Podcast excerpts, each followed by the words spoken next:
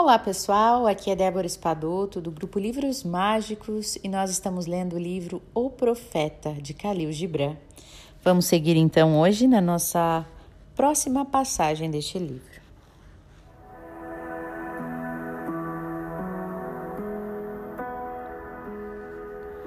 Então, um advogado disse: Mas e sobre as leis, mestre? E ele respondeu: Adorais fazer leis, mas adorais ainda mais quebrá-las. Como crianças brincando na praia que constroem castelos de areia com perseverança e depois os destroem rindo. Mas, enquanto construís vossos castelos de areia, o mar traz mais areia para a praia. E quando os destruís, o oceano ri convosco. Em verdade, o mar sempre ri com os inocentes. Mas e aqueles para quem a vida não é um mar e leis feitas pelo homem não são castelos de areia? Mas para quem a vida é uma rocha e a lei é um cinzel com o qual vão escavá-la, a sua própria semelhança? E o aleijado que odeia bailarinos?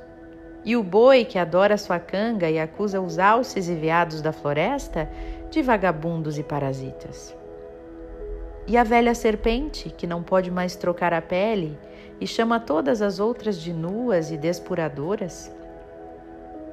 E aquele que chega cedo na festa de casamento e depois de comer demais e ficar cansado, vai embora dizendo que todas as festas são um pecado e todos os que participam, foras da lei? Que direi deles a não ser que querem ficar à luz do sol, mas com as costas voltadas para o sol? Eles veem apenas suas sombras, e as suas sombras são suas leis. E o que é o sol para eles, senão aquele que faz sombra?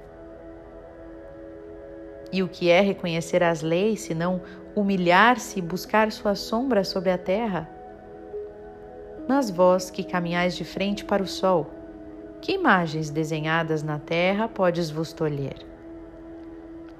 Vós que viajais com o vento, que rosa dos ventos dirigirá o vosso curso?